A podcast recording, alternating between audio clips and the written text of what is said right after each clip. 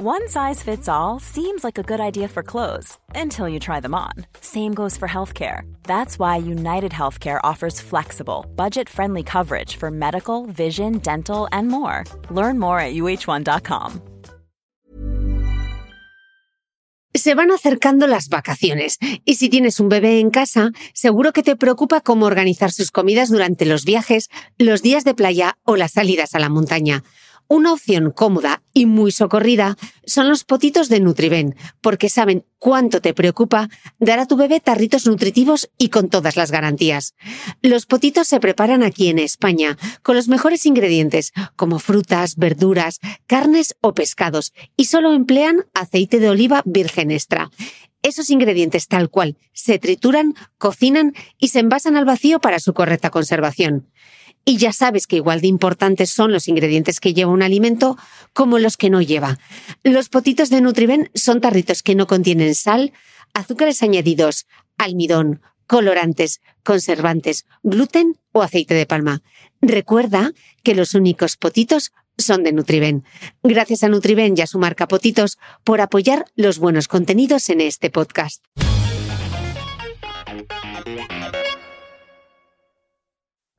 Desde 2018 en el podcast de Cristina Mitre hemos hecho visibles y comprensibles los secretos del cerebro, las claves de la felicidad y el bienestar, la depresión y la ansiedad, la microbiota como llave de la salud o el ejercicio físico como polipíldora. Desde este espacio semanal intentamos convertir complejos conceptos científicos en información accesible para todos los públicos con la ayuda de los mejores expertos. Si quieres apoyar el trabajo que hacemos desde el podcast de Cristina Mitre, hazte suscriptor de pago de mi newsletter a micrófono cerrado.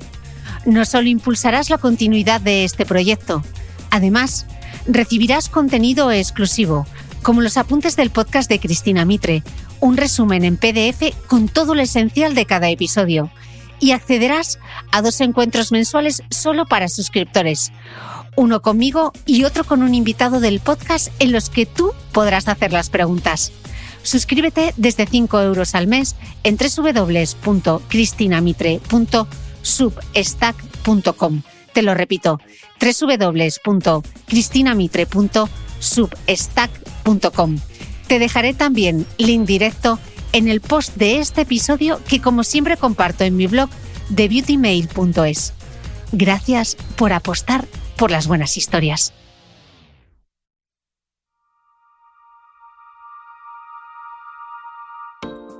Kintsugi es una palabra japonesa que da nombre a una antigua técnica artesanal para reparar los objetos de cerámica rotos utilizando una resina con polvos de oro.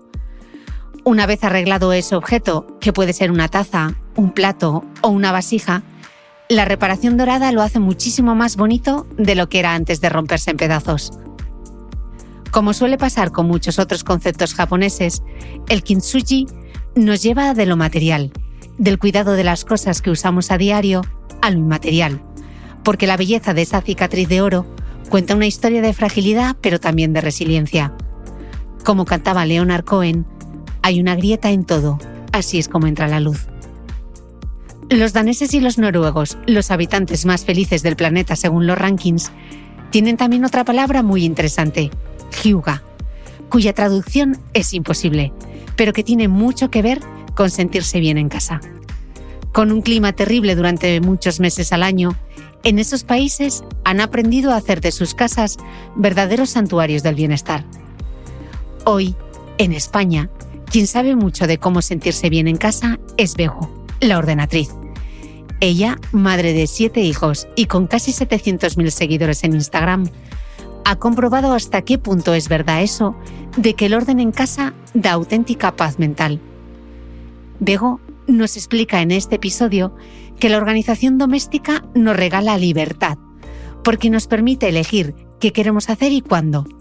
Que ordenar un armario es mucho más de lo que parece, porque cuando elegimos qué guardamos dentro, elegimos también qué queremos para nuestra vida futura. O por qué despedirnos de lo que ya no necesitamos ayuda a aceptar mejor nuestro presente. Como nota personal os confieso que tras esta entrevista, en mi último viaje a España, metí en la maleta, además de 25 latas de mejillones, una botella de vinagre de limpieza, una bolsa de percarbonato blanqueador y otra de jabón en escamas. Ah, y también 5 bayetas de microfibra. Gracias a Bego, ahora no habrá mancha que se me resista, ni siquiera la del escabeche de los mejillones.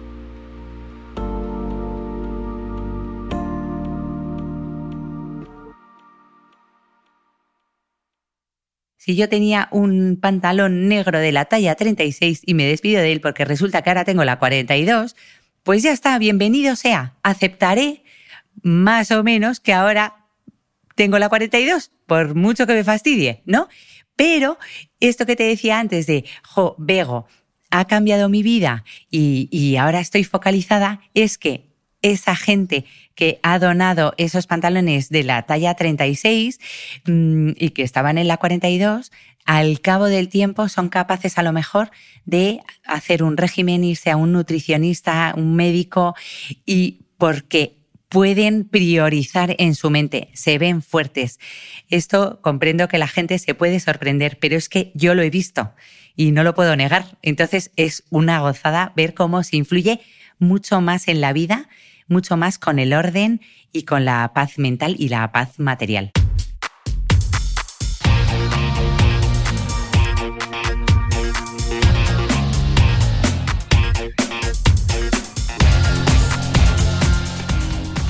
Hola, soy Cristina Mitre, periodista y autora del blog de Beauty Mail.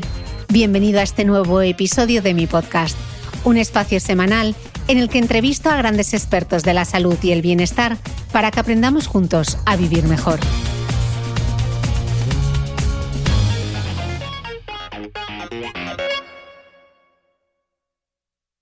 Begoña Pérez, la ordenatriz. Bienvenida al podcast. Muchas gracias. Bueno, me hace mucha ilusión que estés aquí después de seguirte tanto por Instagram y después de que mi amiga Giovanna me amenazase con o sacas a la ordenatriz en el podcast o sacas a la ordenatriz. Así que dale las gracias a mi amiga Giovanna también, que ha estado como muy insistente en que la ordenatriz tenía que estar en el podcast y después de leerte tiene toda la razón del mundo. Así que, Bego, bienvenida. Pues muchas gracias a Giovanna. Sí, sí, sí. Bueno, mi hermana, que es eh, seguidora tuya desde más tiempo que yo, que yo ya te seguía, pero ella más es mega fan, igual decía, ay, no te sacará Cristina Mitre en su podcast, que es brutal. Bueno, tan brutal que me ha puesto nerviosa, porque claro, mm, esto impone. O sea, si mi hermana me dice eso, que no te creas que le gusta cualquier cosa, pues claro, pues eso, voy yo y me pongo nerviosa. Pues cero, cero nervios porque esto es una, eh, una conversación en la que vamos a hablar de muchísimas cosas más que de trucos de limpieza y de orden. Eh, Bego, justo leyendo tu libro Limpieza, Orden y Felicidad, eh, me he acordado de un artículo de mi amiga la periodista Anaís Bernal a raíz de unas declaraciones de Risto Mejide, quien comentaba que no le gustaba cambiar pañales porque es una tarea que no tiene valor añadido. Y recordaba a Bernal a su madre y decía así en el texto, mi madre, con sus más de 70 años, así como tantas y tantas mujeres durante todos los siglos, han estado haciendo todas esas tareas sin valor añadido de forma mayoritaria desde limpiar pañales a recoger nuestros vómitos, de prepararnos los bocadillos para el colegio, a revisar si tenía que comprar lápices o gomas, de pasar la fregona, atender la ropa, limpiar el fregadero. Todas estas tareas sin valor añadido tienen el valor del bienestar físico y psicológico, de la higiene y del mantenimiento diario de la vida. Ahí ha residido durante siglos el gran problema, en considerar como tareas de valor no añadido las que tienen muchísimo valor. Eh, Bego, qué importante poner en valor todo ese trabajo invisible, ¿no? Desde luego. Yo eh, tengo que confesarte una cosa. Cuando yo empiezo con mi cuenta, que, yo pretendía solo darme a conocer como organizadora profesional, eh, luego viene la pandemia. ¿No? yo abro la cuenta en marzo del 2019 y, y pongo cosas de orden y cómo organizarse. En el fondo, la organización es el paraguas grande dentro de todo lo demás, dentro de, está dentro el orden, eh, las rutinas, tips, la limpieza, ¿no? Que esto me doy cuenta más tarde. Y entonces eh, viene marzo del 2020, nos encerramos en casa. Eh, los pelos se nos vienen para adelante cual frenazo, ¿no? O sea, mm, se nos frena la vida.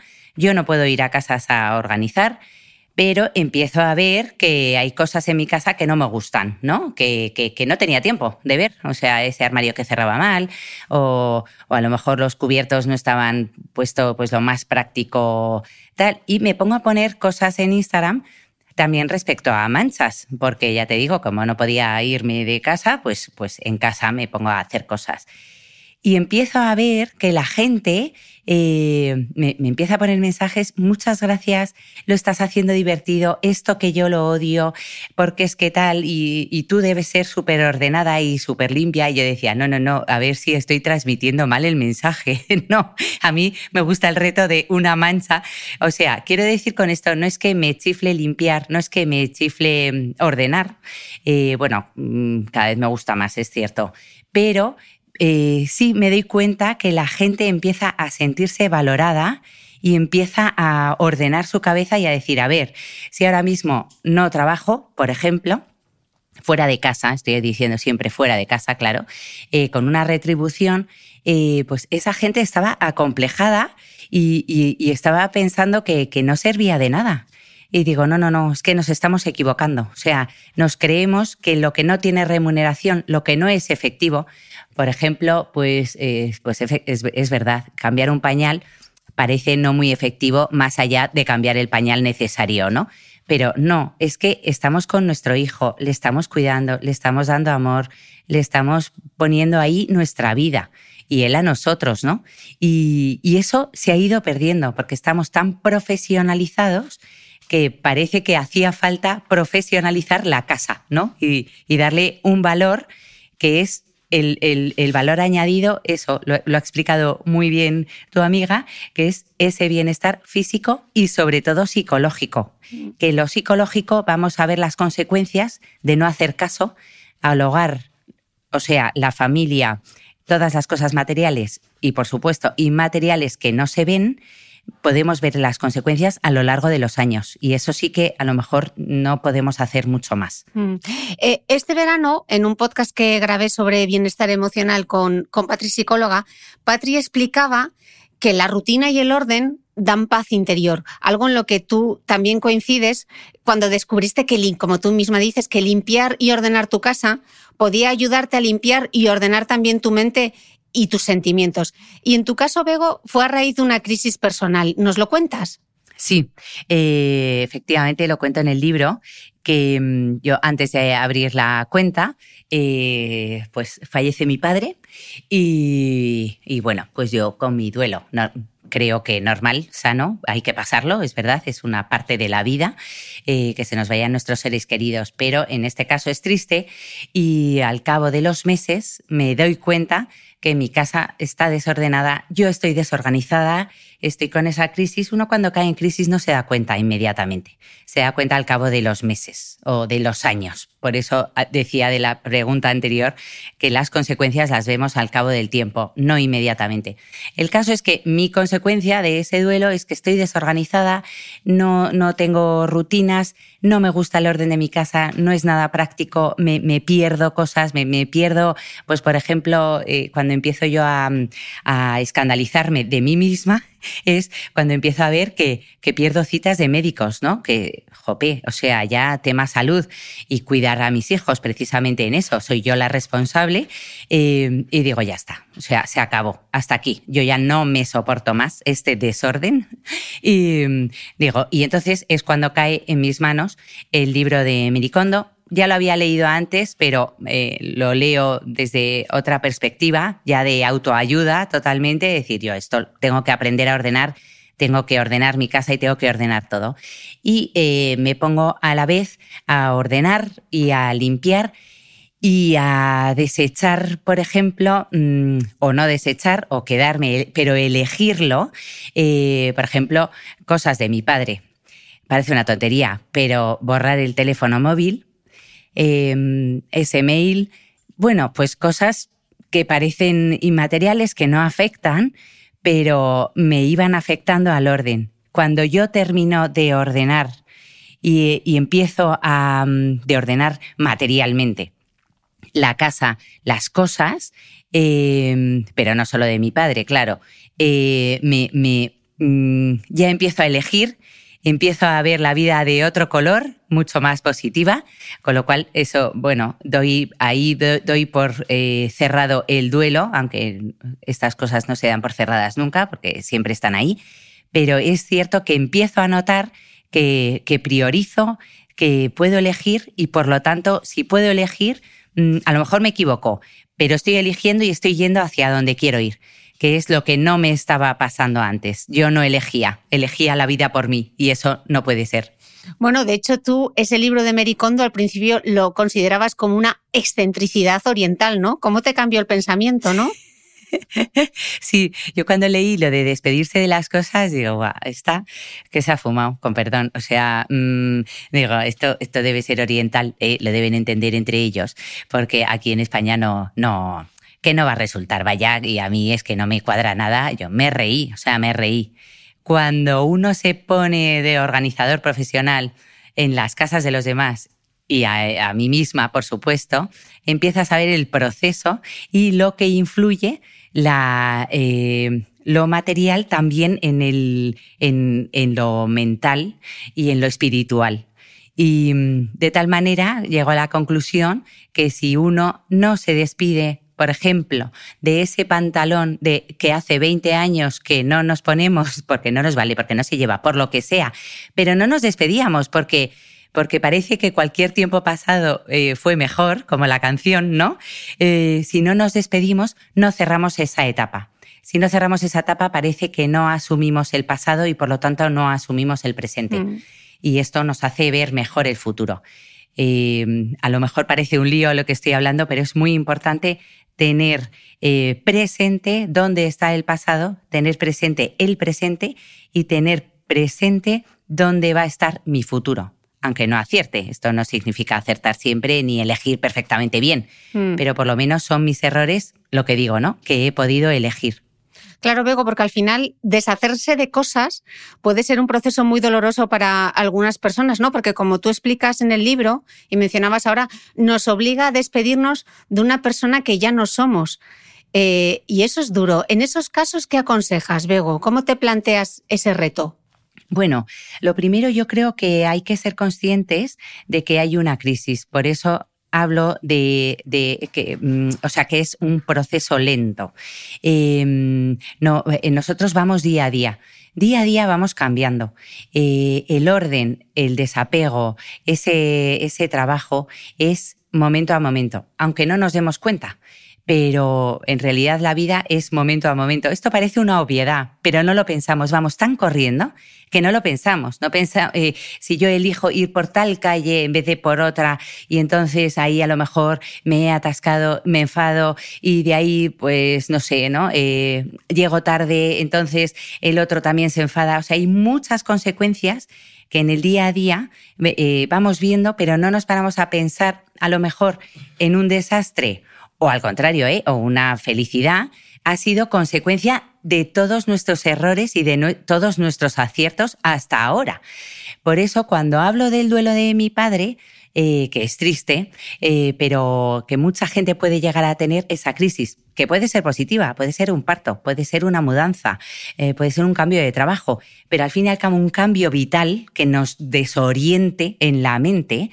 Em, entonces, yo he tenido un proceso. Cuando caigo en que ya estoy en la crisis, a lo mejor ya empiezo a evolucionar hacia adelante, porque ya tengo presente la crisis, aunque viene del pasado, y, siendo consciente de esa crisis puedo evolucionar al futuro y elegir con sus cosas buenas y con sus cosas malas. No, no podemos negar lo malo tampoco, ¿sabes? Somos un conjunto de todo, de lo bueno y de lo malo. Pero sobre todo, cuando uno empieza a, a hacer un cambio de armario, o a ordenar o una mudanza y se empieza a desprender de cosas, empieza a ser consciente de que ha puesto parte de corazón en ese pantalón que te hablaba antes, ¿no? Y mm, si yo cierro bien esa etapa y digo, mira, pues voy a agradecerlo porque qué bien me lo pasé y cómo salí de, fiesta con ese pantalón o hice no sé cuántos o lo que sea, pero nos damos cuenta de que estamos apegados al corazón. Esto es muy fácil, lo voy a, voy a intentar abreviar, que ya veis que me enrollo, pero ¿qué nos pasa cuando abrimos un armario, empezamos a quitar todo y empezamos? Anda, si aquí está este llavero que me regaló fulanito y no sabía dónde estaba, lo estuve buscando hace años, pero no sabía dónde estaba. Nuestra vida, hace un minuto antes de ver el llavero, eh, estaba perfectamente feliz mm, y, equilibrada sin el llavero, pero de repente aparece el llavero. Y, no lo podemos donar, no lo podemos tirar, no, no, no nos podemos deshacer fácilmente de él. ¿Por qué? Porque, porque ponemos ahí trocitos de nuestro corazón. Y, en eso es cuando me doy cuenta que Mary Kondo, digo, pues por eso igual es la gran gurú del orden. Se ha dado cuenta ella mucho antes que yo, y esto no es oriental, puede ser mundial. Total. Eh, tú explicas en tu libro que tanto la limpieza como el orden tienen una parte de teoría. Venga, ¿cuál es la teoría de la limpieza y el orden? Explícanoslo. Bueno, la teoría, primero, hay muchas, pero sobre todo, sobre todo, yo diría que todo es personal. Incluso hay veces que me atrevo a decir que es personal e intransferible.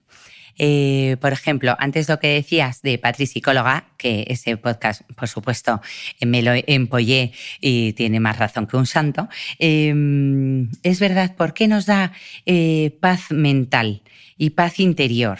Porque porque primero tengo que ver las necesidades que yo tengo. Por eso digo que es personal. ¿Y por qué es personal e intransferible? Porque no necesita lo mismo una persona de 15 años que de 25, que de 35 y por supuesto que de 75. Eh, y entonces en eso tenemos que estar atentos y ver qué no necesitamos, pero sí ver qué necesitamos concretamente y, e ir eligiendo, ir eligiendo tanto lo que no necesitamos como lo que necesitamos.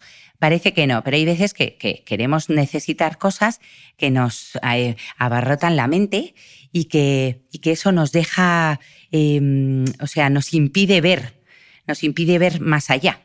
Por ejemplo, em, cuando yo he ido a organizar a casas, eh, casas enteras, por supuesto, eso no se hace en una tarde, se hace a lo largo de, muchos meses con la persona que estoy ordenando.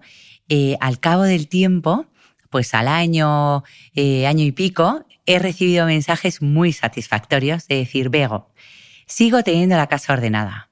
Pero eso no es lo milagroso, porque no se lo creían ellas mismas, ¿no? La mayoría he organizado eh, em, zonas de, eh, con mujeres, ¿no?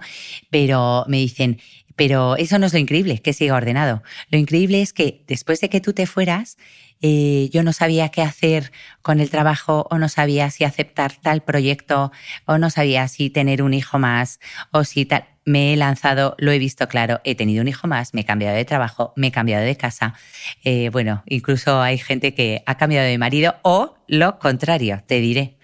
¿Por qué? Porque han asumido eh, que cuando han ordenado materialmente eso, han ordenado sus ideas también. La mente se ordena, se ordena y eso da mucha paz mm. mucha paz. Pero claro, Bego, para ordenar primero hay que, hay que desordenar, ¿no? Porque tú dices que la primera regla del orden eh, es desordenarlo todo y a mí de, solo de pensarlo me da una ansiedad enorme porque pienso en las mudanzas, que está todo como desordenado y no sé muy bien por dónde empezar. ¿Cómo es esta regla de que para ordenar hay que desordenar? Bueno, es que eh, hay veces que pensamos que nuestra casa está ordenada, ¿no? O está relativamente desordenada. Y decimos, bueno, pues me pongo con papeles, por ejemplo, y ya está. No, es que muchas veces el orden es muchísimo más. Aquí entraríamos en ese gran paraguas que digo de organización. No es solo orden. Y por eso ordena mentalmente. Es, eh, eh, bueno, hay veces que yo me que tengo que ordenar el armario o tengo que hacer un cambio de armario y ya está, chimpún, no hay más pero va muchísimo más allá porque cuando yo quiero ordenar eh, ese armario, si hace mucho tiempo que no lo saco todo, es decir, no lo desordeno, desordenar es está fuera de su lugar. Entonces yo tengo que sacar todo para verlo todo.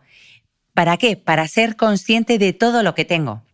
cuando mis clientas o yo misma con mis hijos y nos ponemos a ordenar y sacamos todo el armario, es cuando uno no se atreve a decir, estoy hablando en general, por supuesto, uno no se atreve a decir, no tengo nada que ponerme.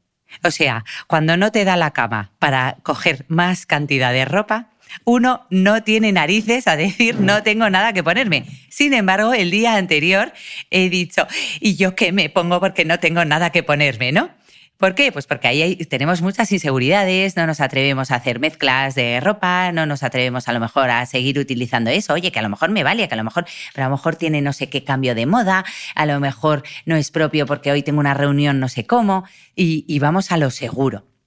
Y entonces eh, yo hablo de, no, no, no, saca todo, dale un aire a tu vida, porque ahí estamos hablando de nuestra vida, hemos ido comprando eso poco a poco, y lo que no te pongas, no tengas miedo, despídete con tranquilidad, que si te despides bien, ya agradeces esa prenda, esa prenda o esa cosa material, la agradeces mentalmente y ya está.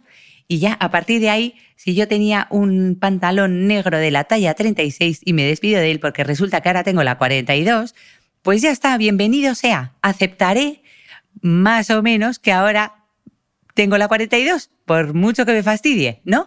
Pero esto que te decía antes de, jo, Bego, ha cambiado mi vida y, ahora estoy focalizada, es que esa gente que ha donado esos pantalones de la talla 36 mm, y que estaban en la 42, al cabo del tiempo son capaces a lo mejor de hacer un régimen, irse a un nutricionista, un médico, y porque pueden priorizar en su mente, se ven fuertes.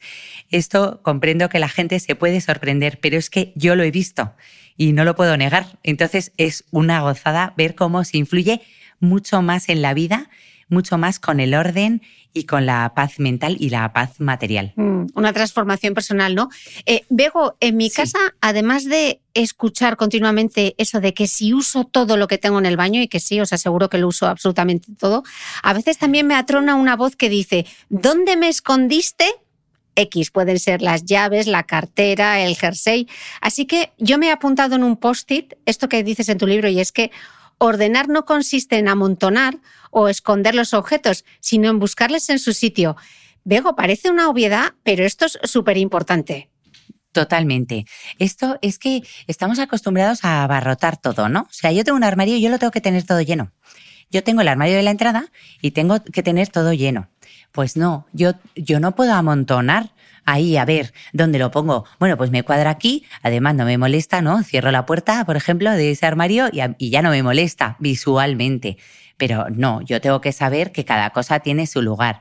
Esto parece una obviedad, pero ahí tenemos que ser como muy disciplinados con la rutina y saber que yo siempre llego de casa y dejo el bolso dentro del armario y por lo tanto ahí estarán las llaves porque son un montón de pasitos que me llegan eh, em, a llevar una buena rutina y a encontrar las cosas y a tener tranquilidad, ¿no? Eh, o sea, ese momento que de repente uno se duerme, no se sabe cómo y tal, pues, pues poder reaccionar lo más rápido posible y no ponerme a buscar, hay porras, es que pensaba que iba a tener tiempo y iba a buscar las llaves, ¿no? No, no, no.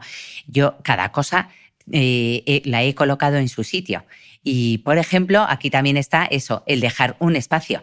Ese armario no está abarrotado, por lo tanto, yo dejo un sitio, si yo sé que eso, tengo que dejar el bolso ahí, lo dejo tranquilamente, pero también tengo un espacio a lo mejor para esa bolsa de ropa que al hacer el cambio de armario eh, me, mm, le voy a dar a mi amiga o mi amiga me lo ha dado y todavía no me ha dado tiempo, yo lo dejo ahí. Eso está de paso, pero yo tengo mi rutina para saber dónde lo encuentro.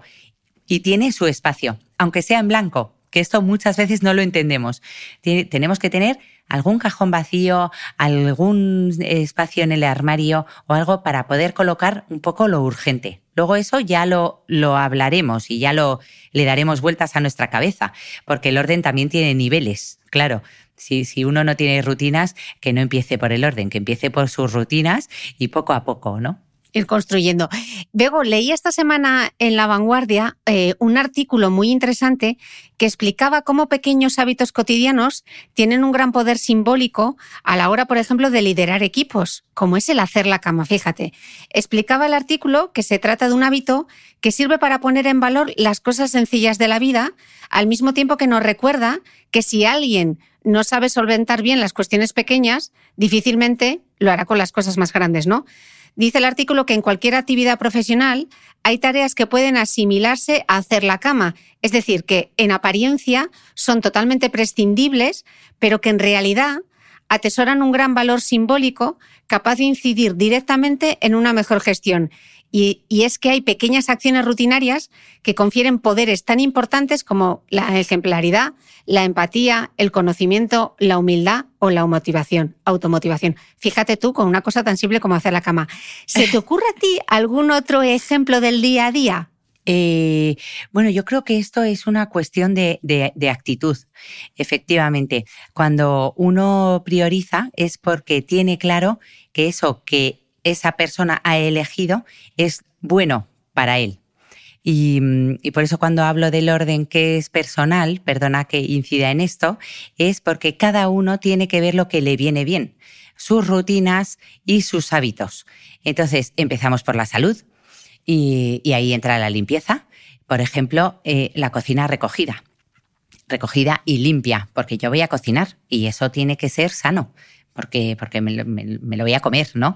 Y parece una tontería, pero claro, si yo llego después del día entero de trabajar, y por supuesto todo el mundo llega bastante cansadito, me imagino, y llegas con cuatro bolsas, que no puedes con las cuatro bolsas del peso que tienen, y las quieres poner, eh, eh, y te quieres poner a distribuir, y resulta que la cocina está sin recoger, esto de la cocina es un ejemplo vivo total de lo que es la vida y el orden y la evolución porque, claro, la cocina pasa por muchos estadios a lo largo del día, ¿no? O sea, yo eh, está limpia, desayuno, la mancho, la ensucio, pero limpio, recojo y, a otra cosa mariposa, ¿no? Y lo mismo con la comida. Claro, imagínate, si yo quiero poner el pimiento, la cebolla, el aceite, pero tengo la sartén, todo, la vitro, todo sucio, todo tal, no puedo empezar a cocinar. Parece que no, pero eso me impide me impide. Entonces tenemos que ser conscientes que empezando por hacernos la cama, estamos eligiendo hacer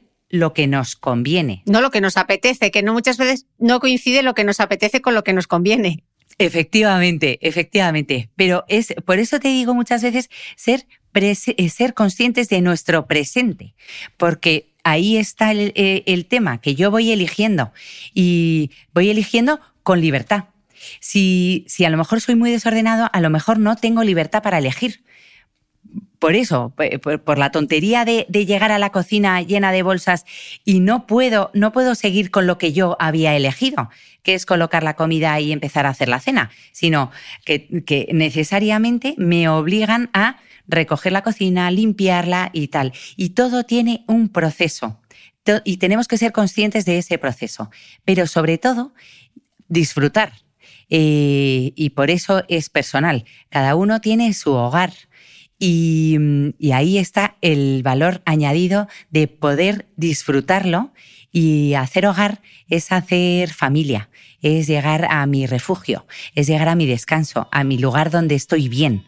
Y si no lo tengo agradable, no lo tengo ordenado, no tengo unos minutos para parar, que a lo mejor mis minutos para parar es eso, es hacer la cama porque estoy haciendo la cama y digo, ay, espera, porque tengo otra reunión, ay, pues voy a decir no sé cuántos, y se me ha ocurrido tal idea y tal, porque claro, estamos frescos y descansados, pero estamos haciendo lo que toca. Y una cosa parece baladí, como es hacer la cama, y, y estamos colocando muchas cosas buenas en nuestro día a día. Mm. Es que de obvio que parece, y como son cosas que hacemos de manera tan sumamente rutinaria, lo pasamos tan por alto y qué importancia tiene eh, lo que estás contando, ¿no? El orden mental que, que nos da. Bego, hablabas que antes que, que el orden es una cosa personal y que además el orden tiene niveles, ¿no? Y hay algo en tu libro que me parece que es muy importante resaltar, y es que tú dices que el orden es una herramienta que nos sirve para estar a gusto. No se trata de que el orden te esclavice, sino de ponerlo a tu servicio. Vale, ¿cómo se hace esto? ¿Cómo pongo el orden a mi servicio? Bueno, efectivamente, es que luego hay gente que me dice, Dios mío, he, dado con tu cuenta y ya lo que me faltaba, soy una histérica del orden y le digo, pues entonces mi cuenta no es tu cuenta. O sea, no, no, no te va a servir, porque mi cuenta es para, para nuestros desastres del día a día y, y yo que soy un desastre, que la gente no se lo cree, pero digo, sí, sí, sí, yo tengo que trabajar mucho mi desastre. Otra cosa es que lo haya puesto eh, eh, al servicio de los demás, pero es cierto que tenemos que pensar que las cosas están para usarlas. Y aquí entra el que también el orden está a nuestro servicio, porque si no las tengo ordenadas, a lo mejor no las puedo utilizar. Por ejemplo, hablando de ese armario, ¿no? Eh, si yo no veo todo, no, tengo capacidad para ver todo el armario porque lo he escondido todo para que me cupiera y porque me sobran muchísimas cosas, pero en definitiva no veo todo, está claro que yo no usaré todo. Es muy difícil tener en mente, ay, voy a usar no sé qué. Oye, que hay cosas que, no usamos todos los días. Por ejemplo, véase, momento, cosas de Navidad. Lo usamos solo dos meses. Pero como tiene su sitio, cuando voy a buscarlo y voy a usarlo, lo uso. Y esas cosas están a mi servicio. Y el orden tiene que estar a mi servicio. No puedo ser una esclava del orden. ¿Esto qué significa? Vale, Bego, entonces yo ya ordeno y ya está todo ordenado y yo ya me olvido. No, no, lo siento, a lo mejor decepciono, pero esto significa que el orden está a mi servicio en cuanto a, volviendo a lo de la cocina, que si yo me tomo un café, eh, luego esa taza tiene que volver a lavavajillas. Y de lavavajillas, cuando esté limpio, tiene que volver a su lugar. Es decir, está para que yo lo encuentre y, y darme tranquilidad y darme paz. Pero esto que parece una tontería es Mm, tengo que seguir ordenando y colocando las cosas, que es el primer principio básico del orden, colocar las cosas según las uso. Si esto lo hiciéramos todos, tendríamos las cosas colocadas. Y es muy fácil decirlo y es un poco más difícil hacerlo, porque claro, lo que digo, ¿no? Llega, de, llega a casa cansada, eh, pues yo que tengo muchos hijos, los hijos de los nervios, a lo mejor, y en ese momento no puedo colocar lo que he comprado, porque, porque no, ni siquiera los uniformes y los libros, ¿no? Digo, bueno, mira, la amontono aquí y ya saldré mañana, mm, salga el sol por rantequera, ¿no? Eh, o sea que tenemos que ver que hay momentos y momentos, y la vida es improvisación. Pero si tenemos rutinas y tenemos ahí nuestros buenos hábitos y, mm, y nuestro orden personal para nosotros, personalizado, lo que sea práctico, pues eh, llevaré un poquito mejor el día a día. Mm, orden personalizado al final para, para facilitarte la vida, que es de lo que se trata.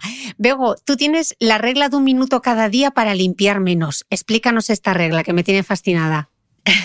Bueno, es que em, yo pensando precisamente esto con, los seguidores, ¿no? Eh, me decían, claro, pero es que tú te, dedicas a ordenar y entonces lo tendrás ordenado y tal. Digo, no, no, no, no.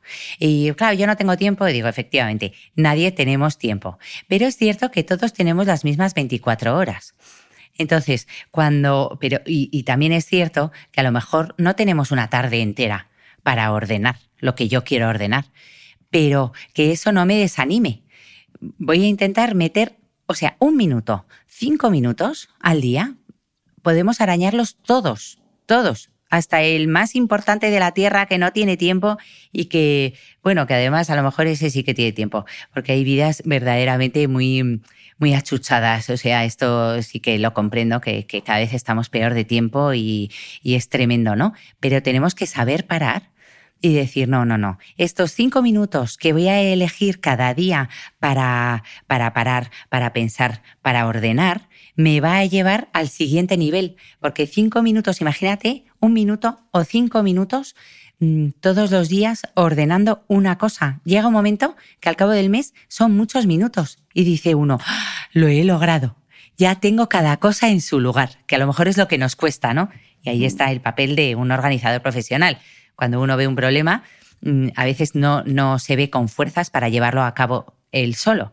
Y por eso llaman a un organizador profesional, porque saben que cuando empieza, cuando son conscientes de ese problema y empieza el organizador, saben que empieza y termina echándole tiempo y echándole paciencia, desde luego, pero, pero eh, podemos hacerlo cada uno en casa y decir, bueno, hoy tengo cinco minutos, me pongo la alarma concentrada. Yo, por ejemplo, que soy súper descentrada, Digo, me quito el móvil, me quito la alarma y esos cinco minutos no lo nota nadie, que he estado colocando, pues yo qué sé, la multa que me ha llegado y que luego eh, se me va a pasar a lo mejor pagarla. No, no, no, si la ordeno y lo, me pongo en la alarma, han sido cinco minutos, pero lo he podido hacer y no se me pasa. Oye, y a lo mejor es un ahorro de, bueno, a lo mejor no, seguro que es un ahorro de dinero, pero no hablo por la multa, sino de todo. Y el run run mental, ¿no? Que a veces ocupa demasiado espacio estar pensando que tienes todas esas cosas todavía pendientes. Sí. Eh, Bego, hemos mencionado antes el cambio de armario y seguro que muchos están inmersos ahora en el cambio de armario. Decías lo importante que es sacar todo para poder ordenar y para poder ver, ¿no? Danos algún otro consejo ante el cambio de armario.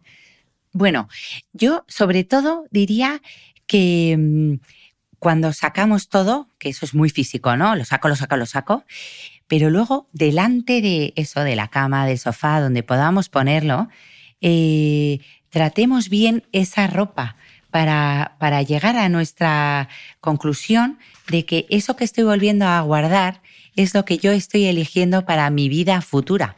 Mi vida futura no me tengo que ir mucho más allá, es directamente el, al día siguiente, ¿no?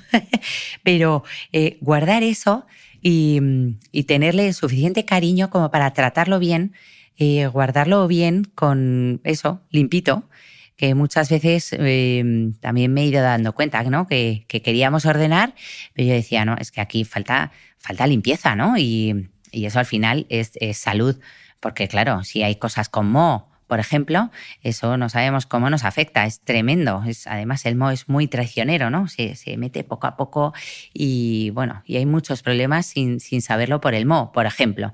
O suciedad no es, no es simplemente una imagen de ir limpio, que desde luego es tremendo cuando ves a una persona tal y dices, ay Dios mío, esa mancha. Hombre, si estás comiendo y lo ves, no, no piensas nada mal. Pero así como tarjeta de visita, presentarse con una mancha es tremendo. Pues tenemos que, que saber limpiar y tenemos que saber tener paciencia con nosotros mismos, porque ese proceso es un poquito largo. Pero en cuanto a eso, ¿eh? solo a pensar un poco más. Mm. Veo, hablando de limpieza, ¿cómo es eso de que las manchas están vivas? bueno, es que eh, las manchas eh, nos caen, ¿no? Nos cae la salsa de mejillones en escabeche en el este, pero no es lo mismo, no, está igual esa mancha en el momento que nos ha caído que a la hora que a la semana no es lo mismo. Y, según va pasando el tiempo, se va incrustando y va cogiendo un tono distinto. Pues lo mismo nos pasa a la hora de desmanchar. Esto eh, digo que las manchas están vivas porque tienen su proceso para desmanchar. Tenemos que saber que a lo mejor el truco que nos ha dado nuestra abuela de toda la vida, que a ella le ha funcionado siempre, de repente vemos que no nos funciona a la primera. Y aquí no tenemos, nos falta paciencia, ¿no? No tenemos paciencia, precisamente por la falta de tiempo. Y, decimos, no, pero un momento, si he conseguido quitar la, em, aclarar la tonalidad o desincrustar un poquito, pues a lo mejor tengo que seguir con el mismo remedio, pero con más paciencia. Y entonces se va transformando. En cuanto a eso, una mancha está viva. One size fits all seems like a good idea for clothes until you try them on. Same goes for healthcare. That's why United Healthcare offers flexible, budget friendly coverage for medical, vision, dental, and more. Learn more at uh1.com.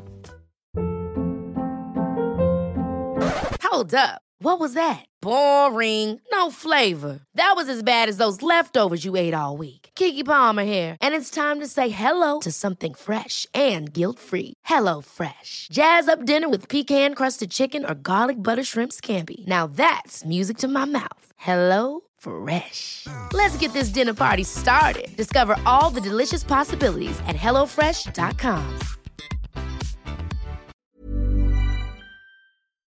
¿Sabías que los bebés son capaces de autorregularse y comer lo que necesitan?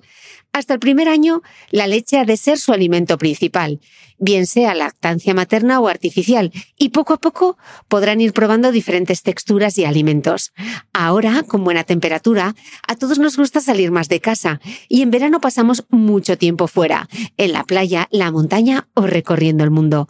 Si tienes un bebé que ya ha empezado con la alimentación complementaria, Para esos momentos puedes contar con los diferentes tarritos que ofrece Potitos. Hay recetas para bebés desde 4 y 6 meses y solo llevan ingredientes como frutas, verduras, carnes o pescados que se trituran y se envasan tal cual. Los potitos de Nutriben son tarritos seguros, fáciles de conservar y transportar, ya que no necesitan refrigeración, tan solo mantenerse en un lugar fresco. Se calientan en microondas o al baño María, sin conservantes ni azúcares añadidos. Gracias a Nutriben y a su marca Potitos por ser nuestro mecenas del mes.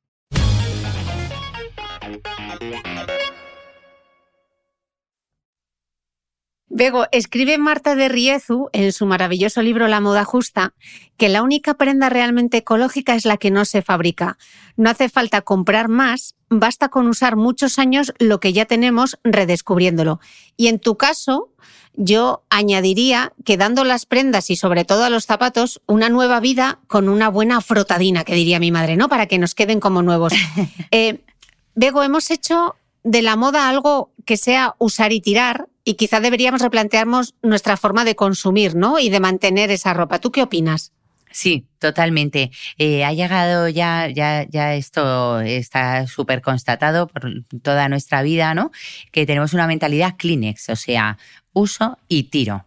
Entonces, lo que puede ser muy bueno a veces puede ser muy malo. Quiero decir, pues eh, yo tengo que pensar frente a la ecología y frente a, usar todo. Claro, ese armario, si, yo, si yo veo todo, mm, esto lo mismo que antes decía, ¿no? Uno cuando ve todo, toda la cama llena porque ha quitado todo el armario y lo ha sacado todo, no tiene narices a decir, no tengo nada que ponerme. O sea, esto es así. Y uno se, se pone casi, es un, espejo, por supuesto virtual, pero delante del espejo, honradamente, tenemos que pensar esto y decir, a ver, si yo tengo estos pantalones y me gustaban y tal, ¿por qué me han dejado de gustar? ¿Por qué no los utilizo?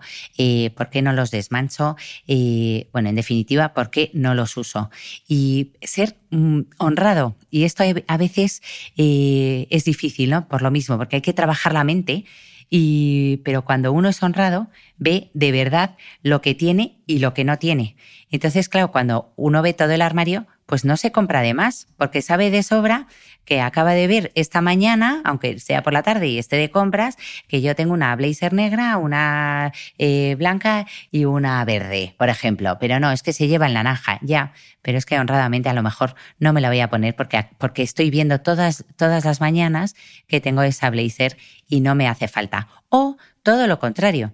Oye, yo estoy viendo eso, pero a veces he pensado que me hace falta esto para ir más moderna. Pues me la compro sin culpabilidad. Pero a la hora de, por ejemplo, de la limpieza, eh, que muchas veces me dicen, joder, es que eh, la lejía y el amoníaco no, no es nada ecológico. Y digo, ojo, ojo, eh, primero no es lo mismo limpiar una camiseta de 3 euros que un sofá de 3.000.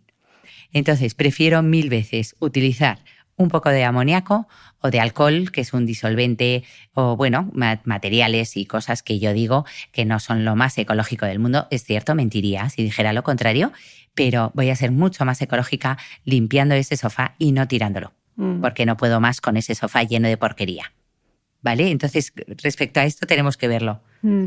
Eh, Bego, tu libro y tu cuenta de Instagram, por supuesto, están plagadas de, millones de trucos, pero si te tuvieses que quedar con esos cinco trucos del almendruco, ¿cuáles serían? Vale, trucos.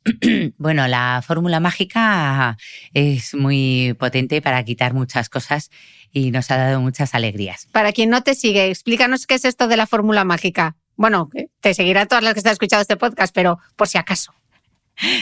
No, no, no, es verdad que nunca está de más recordarlo. La fórmula mágica, en el fondo, es, eh, bueno, yo la ha cogido una chica eh, que me dijo una amiga, oye, que mira, eh, hay una, una, no sé cómo lo llamaba la otra chica, hay una chica que pone una fórmula en su Instagram y tal, que es, consiste en medio litro de agua, de dos cucharas de jabón en escamas y como 50, 60 mililitros de amoníaco.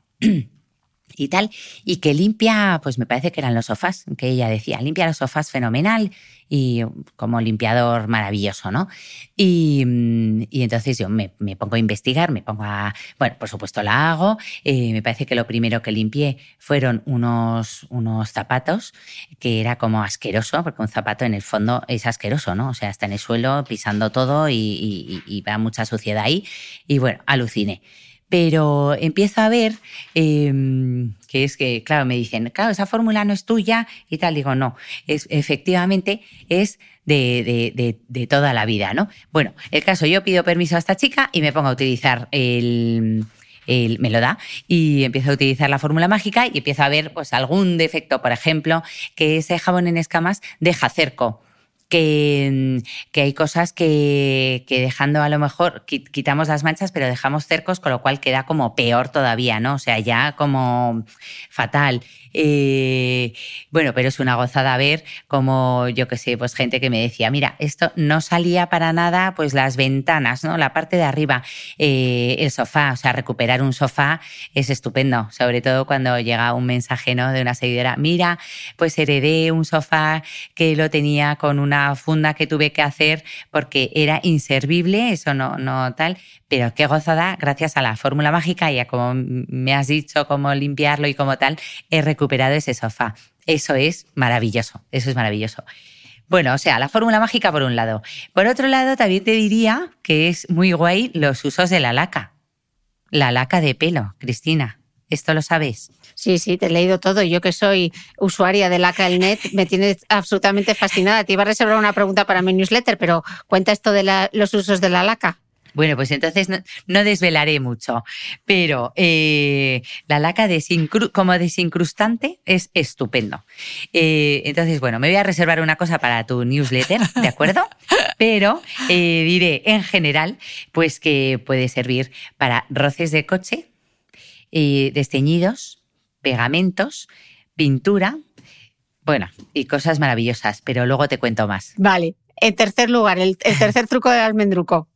El tercer truco del almendruco, el agua oxigenada. El agua oxigenada, esa cosa tan barata que estaba en desuso, creo yo, eh, porque yo creo que al final mm, como que despreciamos las cosas baratas. Mm. O sea, por un lado nos encanta porque, uy, qué baratito, pero por otro lado, mm, si es tan barato, no es tan bueno, ¿no? A veces tenemos esa mentalidad consumista que, que nos hemos autoengañado, ¿no? Y el agua oxigenada, ¿cómo quita los olores? O sea, los malos, ese, olor incrustado. Ese olor, mira, tengo dos anécdotas.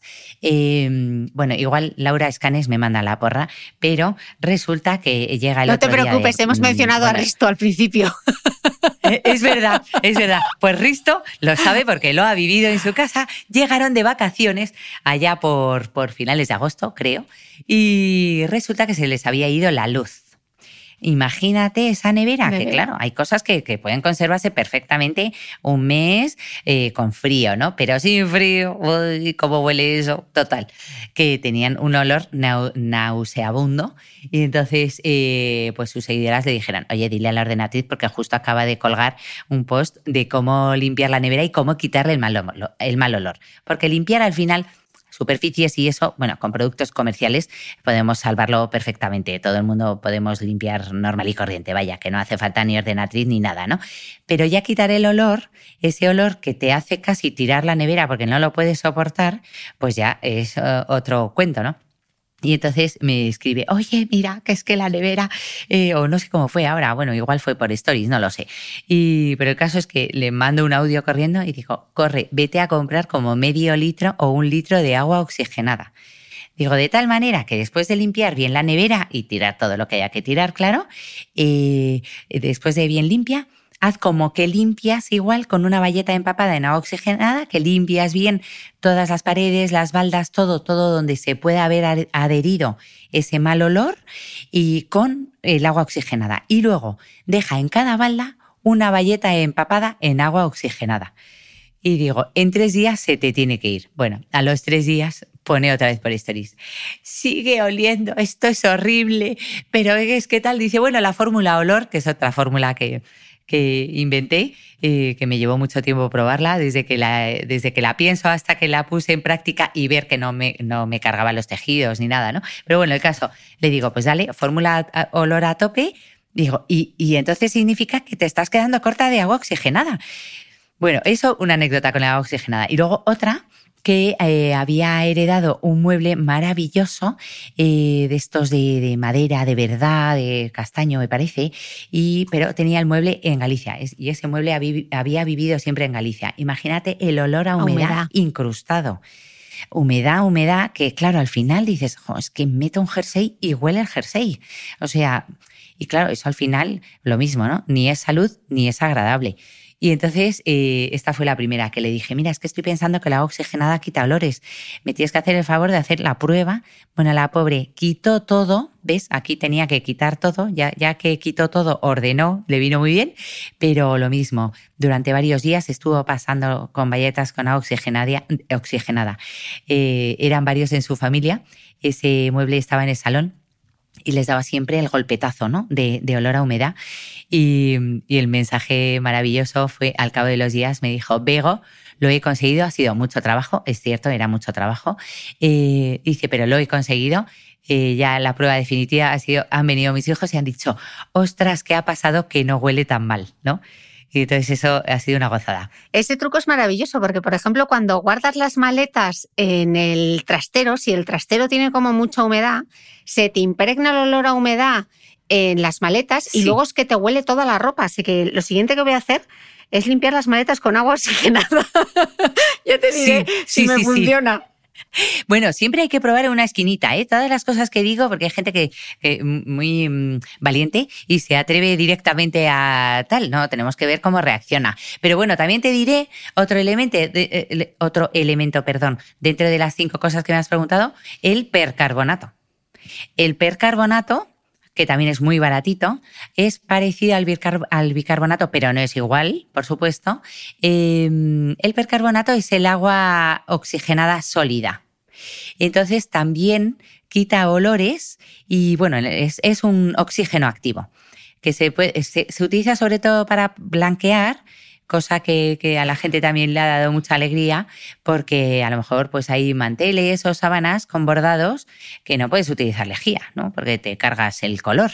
Y, y también sirve para color, no solo ese pequeño color que todo el mundo me imagino que se estará imaginando con un simple bordado, pero con color también. Y entonces ese oxígeno activo que es como el agua oxigenada, eh, arranca también olores. Y, también es guay, es guay, el percarbonato es maravilloso. Apuntado. Nos quedaría un quinto. Tenemos la, la fórmula mágica, los usos de la laca, el agua oxigenada y el percarbonato. Y en el, y en el quinto truco del almendruco, para cerrar, ¿cuál sería? Mm, bueno, el bicarbonato no lo he dicho, ¿no? El bicarbonato no lo hemos dicho, no. Lo incluimos. El bicarbonato. Claro, es que esta pregunta siempre cuando, cuando me la hacen es muy difícil, ¿eh? Quedarme solo con cinco cosas. Digo, es que me, quedaría coja por otro lado. O sea, el bicarbonato a lo mejor sin vinagre mm, me quedo coja. Pero bueno, pongamos bicarbonato que soluciona muchísimo también. Sí. Eh, Bego, en el libro tú tumbas un montón de mitos, como es el de la lejía, que este me ha encantado y se lo tengo que recordar a mi madre, porque explicas que, que en contra de la, de la creencia popular no blanquea, sino que decolora, lo que en la práctica significa que acaba amarilleando, por ejemplo, las superficies. ¿Algún otro ejemplo de mito así bien arraigado? Eh, bueno, pues mira, por ejemplo, hay mucha gente que dice, ay, pues yo eh, tengo, por ejemplo, ¿no? Eh, un padre enfermo o tengo niños pequeños y quiero desinfectar bien y yo limpio todo con lejía. Y digo, pues mal, mal. ¿Por qué mal? bueno, no mal, ¿eh? Bueno, voy, voy a puntualizar. La lejía es efectiva mientras toca. Si deja de tocar, es decir, eh, se seca mm, y, deja de actuar, eh, pues deja de, ser efectiva. Con lo cual, muy bien, yo desinfecto un baño y está desinfectado en ese momento. Me puedo creer que en todo el proceso del baño de un día entero está desinfectado porque he limpiado con lejía. Esto, por ejemplo, es falso. Y encima nos cargamos el inodoro en cuestión y todo porque va amarilleando. Puede, puede incrustar eh, em, zonas amarillas y es muy mm, difícil quitar esas manchas. O sea que yo me buscaría otra técnica para eliminar eh, bacterias, perdón. Por ejemplo. Pues por ejemplo, un alcohol. Hay, ahora mismo en el mercado hay, mm, hay limpiadores maravillosos y bueno, aunque la ley ahí es un poco floja en el sentido, eh, o sea, la ley para, para etiquetas de, de productos de limpieza pues no, no, no, no es la mejor del mundo, para nada. De hecho, es muy difícil saber qué lleva cada cosa. Me imagino que está ahí la, el copyright ¿no? y el no poder em, copiarlo, pero incluso yo que me puse a meter, a ver, no soy química, ¿no? Eh, pero claro, hablan de tensioactivos, es que tensioactivos pueden ser 40.000 en el mercado de tal manera que nunca sabes lo que lleva. Pero sí que nos podemos fiar en general que si un producto dice que desinfecta, desinfecta y que no tiene lejía, entonces no tiene lejía y desinfecta. Entonces yo me iría por ahí, a la etiqueta. De acuerdo. Bego, muchas veces hablamos sobre el buen fondo de armario referido a la moda, a la cosmética, incluso a la despensa, ¿no? ¿Qué no debería faltar entonces en un buen fondo de armario referido a la limpieza? Antes nos has dado los cinco trucos del almendruco con el percarbonato, el bicarbonato, el agua oxigenada, etcétera, pero en esta despensa de la limpieza, ¿se te ocurre alguna otra cosa que debería estar sí o sí? Eh, bueno, claro, no te he hablado de las maravillosas bayetas de microfibra. las maravillosas bayetas de microfibra que mucha gente, eh, cuando yo pongo en, en mi cuenta, tal, bayeta de microfibra nueva. Pues la pregunta siguiente es, ¿y por qué siempre nueva? Pues no gano para bayetas. Pues no tal. Bueno, lo primero, las bayetas son baratísimas.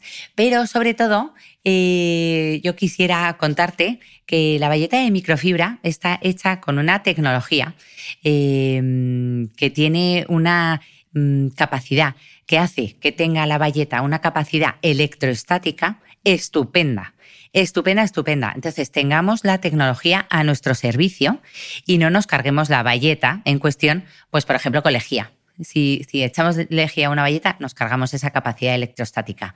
¿Qué significa que tenga una buena capacidad electrostática?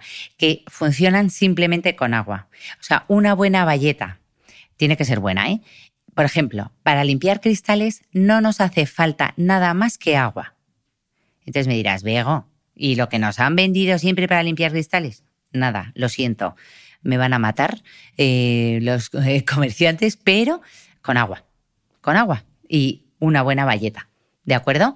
Lo mismo, nos cae una mancha en un momento determinado en la ropa, no sé qué hacer, eh, no tal, pues si tengo una valleta de microfibra nueva, con esa capacidad electrostática intacta, me va a quitar esa mancha de café, por ejemplo, que es muy mm. fácil mancharnos de café por la mañana y ya no me da tiempo a cambiarme, ¿no? Y tal. O sea que las valletas son estupendas. No siempre tienen que estar nuevas, por cierto. Bego, tú sabes que ahora van a preguntar, vale, ¿y cuál es la valleta de microfibra? Porque luego cuando hablo de un retinol, vale, pero ¿cuál retinol? ¿Qué retinol en concreto? ¿Qué valleta de microfibra? que me atraganto. Eh, ¿Qué valleta? Que lo van a preguntar. Mójate. Mira, la de los cristales, no, no, sí, me, mojé desde que empecé en este mundillo, porque efectivamente las preguntas, luego la gente quiere que concrete mucho. Y me dicen, pero eso es Publi. Y digo, no, perdona, esto es lo que a mí me gusta. Luego ya la Publi también me gusta, porque si no, no nos lo gusta, que hay que financiarlo, claro que sí. Efectivamente, pero, pero bueno, aquí yo creo que, y tú también, eh, hay que ser muy honrado con la publicidad y decir, lo siento, eh, esto, bueno, no sé, me imagino que te habrá pasado porque me ha pasado a mí y soy mucho menos importante que tú. Pero me dicen, oye, tal, por favor, mira, publicita esto. Y digo, mira, lo siento, es que no lo compraría ni en cuatro vidas, es que no puedo. No, pero te pago más. Digo, de verdad, te puedo sonar antipática y todo, pero es que no puedo hacerme eso a mí misma, a mi comunidad, pero a mí misma menos, porque todavía la comunidad a lo mejor duerme bien. Pero si yo falseo algo, me, me sentaría muy mal a mí misma y, me cuesta mucho dormir como para encima echarle leña al fuego. Bueno, una vez dicho esto, te diré que la valleta de microfibra de cristales, eh, la que más me gusta, eh, me gustan muchas, ¿eh? pero la que más más es una que se llama... Mm, ahora se me ha ido la olla. Eh, creo que más. Valleta de microfibra más. Lo venden en los supermercados día. Toma publicidad. Pues Solo la he visto ahí o en Amazon. Vale. Sí.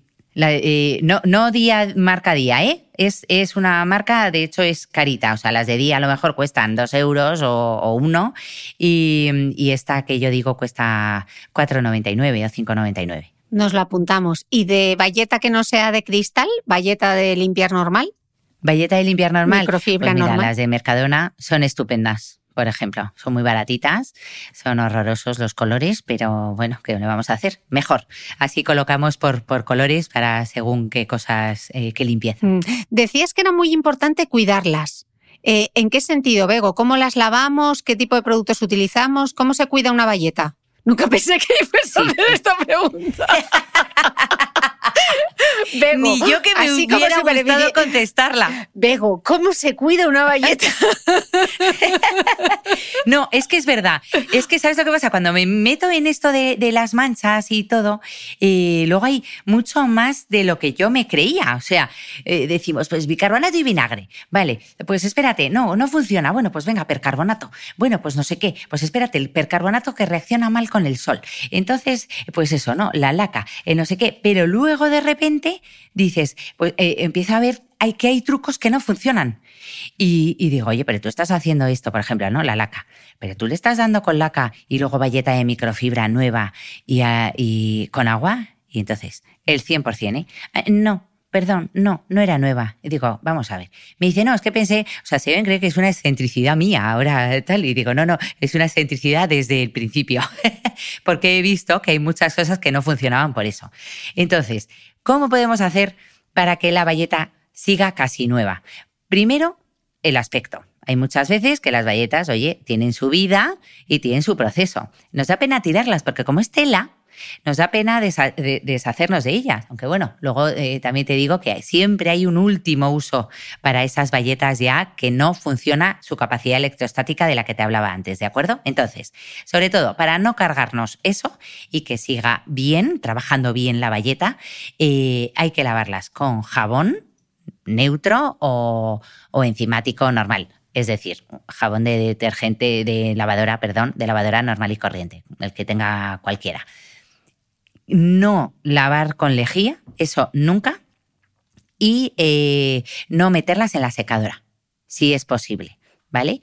Eh, porque la secadora puede quitarles precisamente esa, esa capacidad eh, de absorción o de lo que sea. Y luego también hay una cosa que hay mucha gente que no sabe, es que una valleta, eh, este tipo de valletas normalmente funcionan mejor, van a trabajar mejor si las metemos cinco minutitos en agua muy caliente al estrenar. ¿De acuerdo? A lo mejor no las, no, no las voy a usar porque tal, pero no es directamente del plástico, ya la uso. Lo ideal será eh, quitarlas del plástico, sumergirlas cinco minutitos en agua muy caliente, escurrir muy bien, dejar secar y ya está. Y luego, sí, y luego lo de escurrir, bueno, esto es respecto a nuevas, ¿de acuerdo? Con el agua caliente. La dejamos secar y ya las guardamos para el próximo uso. Pero eh, si la estamos usando y eso, pues mucha gente dice, es que huele a humedad, es que tal. Bueno, pues que utilicen el percarbonato, por ejemplo, que no se lo va a cargar. Porque claro, lo siguiente al decir que no uses lejía, la gente se queda, jope, pero es que huele a humedad y la única manera de quitar pues esas bacterias, que es verdad que si una cosa huele a humedad es porque tiene bacterias, eh, que no tiene que ser moho necesariamente, eh, pero sí, eh, pues eh, si huele hay que quitarlo Mm. o la dejas de usar, una de dos. Entonces, escurrir muchísimo, muchísimo, muchísimo. Y claro, la gente se cree que escurre con una vez. Pues no, ves, esto es tremendo, estas conversaciones, es que... ¿quién No, maravilloso, mí? me parece bueno, fascinante. eh, Me parece fascinante. hay que escurrir, sí, sí, pues hay que escurrir, pues eso, cinco veces, seis, hasta que no salgan gotas. Y luego es asqueroso tenerla ahí medio tendida en la cocina, pero tiene que secar bien, tiene que airear. Total. Eh, y a colación de esto es muy importante, estuvo aquí Gema del Caño, la farmacéutica, eh, y experta en seguridad Sí. alimentaria, y ella decía, ojo con esas valletas que parecen tener vida propia, que tienen como un microfilm, que se quedan como muy suavecitas, eh, porque están llenas de bacterias. Entonces, eh, eliminemos todo eso porque vamos esparciendo bacterias por toda la cocina, ¿no? Se puede repasar ese podcast Sí. que fue súper interesante lo que nos contó.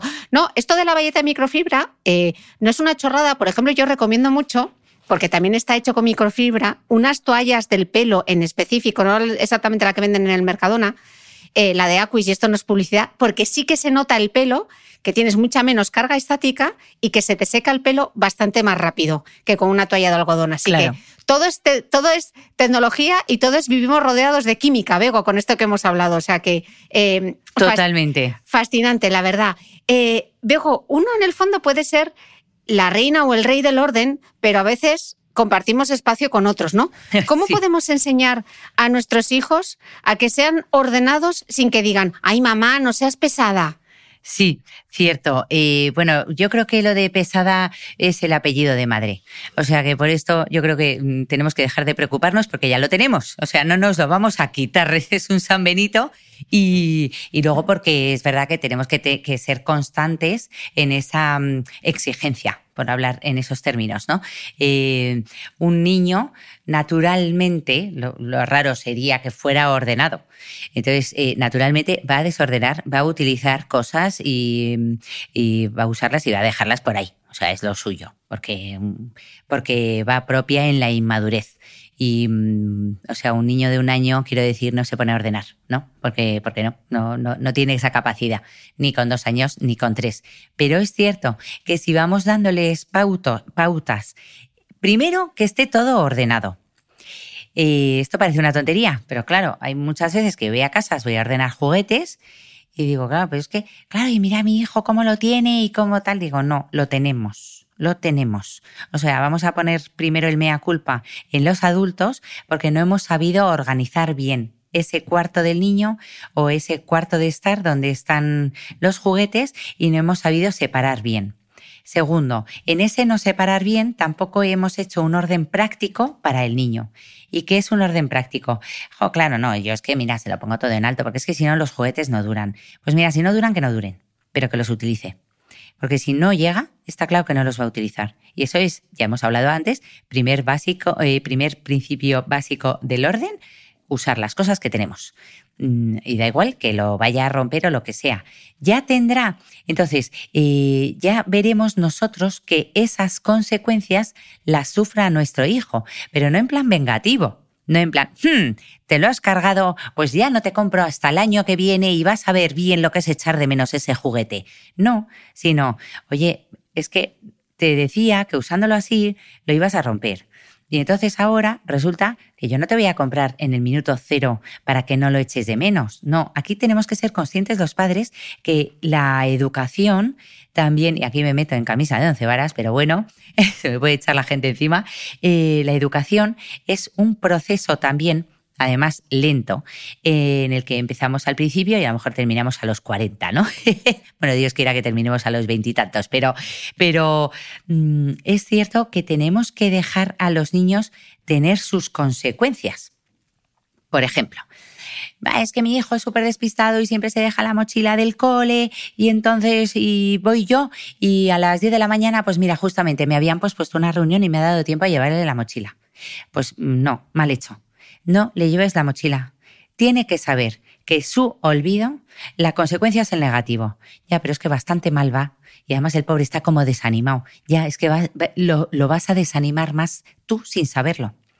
Los padres no podemos sacar de todos los apuros del mundo, em, o sea, de todos los problemas que tengan los hijos. Tienen que sufrir sus consecuencias. Y sus consecuencias es que si desordenan sus juguetes, luego se ordenan. Entonces, ¿dónde tenemos que estar? En que, que, lo tengan eso a la vista. Si son pequeñitos, que sean cajas bajas, em, eh, hacemos iconos, lo que sea, para que ellos lo identifiquen. ¿Lo identifican de verdad? Es alucinante cómo chupan, cómo aprenden, es alucinante. Si nosotros estamos ordenados, ellos sí que naturalmente poco a poco se les va metiendo ese orden sin querer entre comillas, ¿no? Mm, y claro, eh, cuando, por ejemplo, yo como rutina tengo el pijama en el último cajón que llegan desde pequeñitos y se lo pueden poner ellos solos, a lo mejor se lo ponen con los botones para, para atrás. Pero yo no le voy a machacar en qué tengo que focalizar y no ser pesada en Mm, ya te has puesto el pijama limpio cuando te lo habías puesto otro limpio ayer y ya te lo has puesto eh, para atrás y encima te lo has machado con los macarrones eh, con tomate y no sé cuántos y tal. Le estamos hundiendo. No le estamos dejando ser él. Tiene, que se lo pone para atrás. Hijo, muy bien. Pues, hombre, no voy a decir que bien, pero a lo mejor, oye, muy bien, te lo has puesto tú solo. ¡Qué gozada! Pues mira, ¿por qué? Porque a lo mejor estaba reclamando mi atención en que yo se lo ponga y ese niño tiene edad de sobra para ponérselo solo. Pues no, tenemos que enseñarles a ser autónomos. Enseñarles a ser autónomos es, en definitiva, enseñarles a que cada vez sean menos maduros maduros. O sea, un niño cuando nace, si algo es, es inmaduro, ¿no? Y, necesita todo para él y toda nuestra atención, y así ha sido, todos los que hemos tenido hijos, tenemos un bebé y toda nuestra atención y todas sus necesidades se las intentamos cubrir nosotros. Pero luego eso, tenemos que ir despegándonos de eso. Ahí tenemos que también tener un buen orden en la cabeza y saber qué queremos para nuestro hijo, que muchas veces nos lo cargamos. Mm. Me he ido un poco de madre, pero bueno, dime. No, te has ido de madre. Eh, tú que eres madre de siete hijos, eh, organizaros en mm. casa, mm, tendrás un máster en organización. ¿Qué trucos te han funcionado a ti, por ejemplo, a la hora de organizar comidas y cenas que suele ser como el gran dilema, ¿no? Sí, bueno, pues mira, eh, lo, que siempre digo, que me vas a decir, pues vaya, para eso no necesito alforjas, gracias. lo primero, pensar pensar qué tengo en la despensa y pensar qué alimentación quiero para mis hijos. Yo, por ejemplo, en esto soy muy clásica, que me perdonen los, los em, veganos y todo esto, bueno, que me parece fenomenal, ¿eh? pero digo que yo creo mucho en la dieta mediterránea. Es lo que he oído y he entendido toda la vida, por lo tanto, yo quiero una dieta mediterránea para mis hijos por igual es decir, con trigo, con gluten, eh, con legumbres, con todo. ¿Qué pasa? Que a veces se nos va de, foco y entonces pues para las legumbres hace falta más tiempo.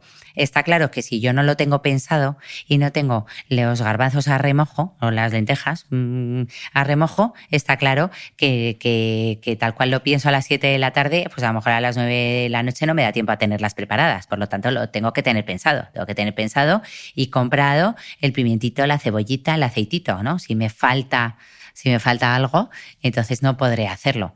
O sea que lo primero pensar un menú y que sea de acuerdo a mi presupuesto y a mi tiempo. ¿Y esto qué significa? Pues que hay veces que a lo mejor eh, lo que me, me, cuesta es hacer un sofrito, ¿no? Porque lleva su tiempo, sobre todo mis cantidades. O sea, eh, no se hace un sofrito igual de media cebolla que de dos cebollas enteras. O sea, se tarda bastante más. Bueno, pues a lo mejor lo que hago es, pues hasta esta semana que la tengo súper a tope, voy a hacer un sofrito general para, si quiero luego sofreír una calabaza, hacer las lentejas eh, y, que, y luego una salsa de no sé qué, que me sirva toda esa cantidad donde he empleado 20 minutos, pero que luego puedo ir sacando poco a poco porque eso dura muy bien en la nevera, ¿no? Luego también saber qué espacio tengo en la despensa y en la nevera. Y decir, eh, pues en la nevera, a mí, por ejemplo, mm, no me caben los platos para cuatro días.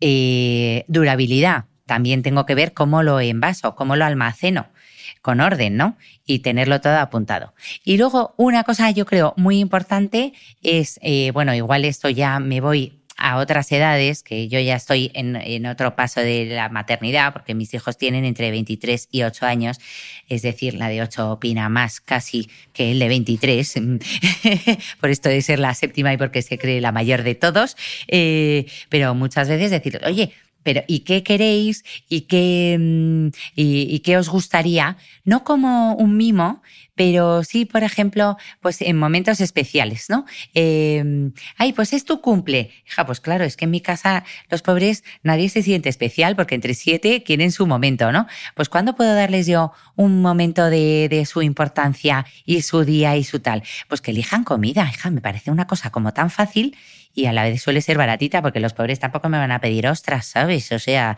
me piden su plato favorito, que por ejemplo hay una que es su plato favorito y joroba el resto, son espinacas a la crema. Y entonces el resto, no, porras, ya es el cumpleaños de esta, ¿no? Pero ella tiene sus espinacas a la crema, ¿sabes? Y, y como ella quiere y si puedo, lo cocino con ella, además. Van y parece una tontería. En todo esto de la comida y del tiempo y del orden, eh, tenemos que involucrar cada vez más a nuestros hijos. Yo creo que los hemos quitado de nuestra vida. Queremos ser tan, tan efectivos, tan rápidos, porque por supuesto es mucho más rápido cocinar sola que cocinar con siete alrededor. Aparte de, cómo pueda oler mi camiseta, ¿no? Después de terminar de hacer un sofrito.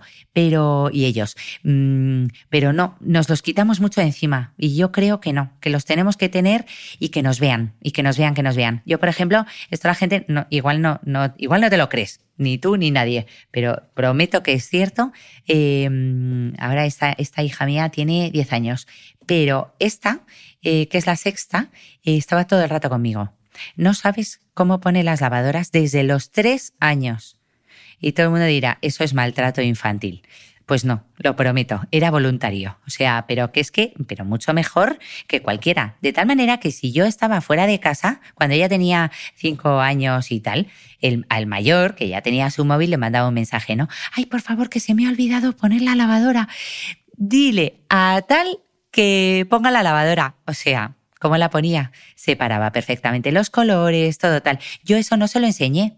No se lo enseñé, yo no era consciente, pero ella me veía. Y cómo separaba y cómo hacía el pretratamiento de no sé qué y sobre todo cómo separar. Oye, una lavadora, que es que luego la gente no separa porque quiere Fundamental, porque luego, te vas de tu casa, vamos, aquí no se le han desteñido unos pantalones o han cogido un jersey de lana, ¿no? Bueno, aprendizajes para la vida, que, es que son fundamentales también. Bego, eh, qué lujazo charlar contigo, me lo he pasado fenomenal hablando de trucos de orden, de paz mental y de valletas, ha sido un lujazo. Nos Increíble. Queda, nos queda una parte que, me, que ya te dije que no me adelantases mucho de la laca, porque para mi newsletter a micrófono cerrado te voy a hacer una pregunta especial sobre esos productos de belleza que literalmente valen para todo. Así que vamos a continuar en a micrófono cerrado. Te voy a despedir eh, de aquí desde, desde el podcast. Bego, millones de gracias y hasta la próxima. Gracias a ti, de verdad, agradecidísima. Y a vosotros nos escuchamos de nuevo el próximo domingo. Gracias.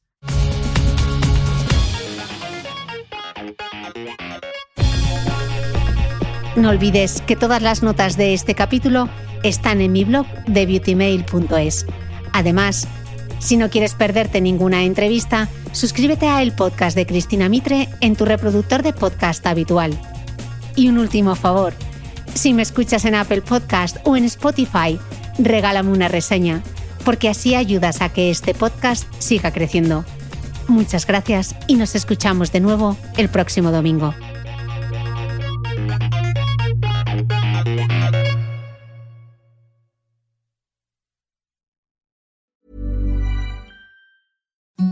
Imagine the softest sheets you've ever felt. Now imagine them getting even softer over time. That's what you'll feel with Bowl and Branch's organic cotton sheets. In a recent customer survey, 96% replied that Bowl and Branch sheets get softer with every wash. Start getting your best night's sleep in these sheets that get softer and softer for years to come. Try their sheets with a 30-night guarantee. Plus, get 15% off your first order at bowlandbranch.com. Code BUTTERY. Exclusions apply. See site for details.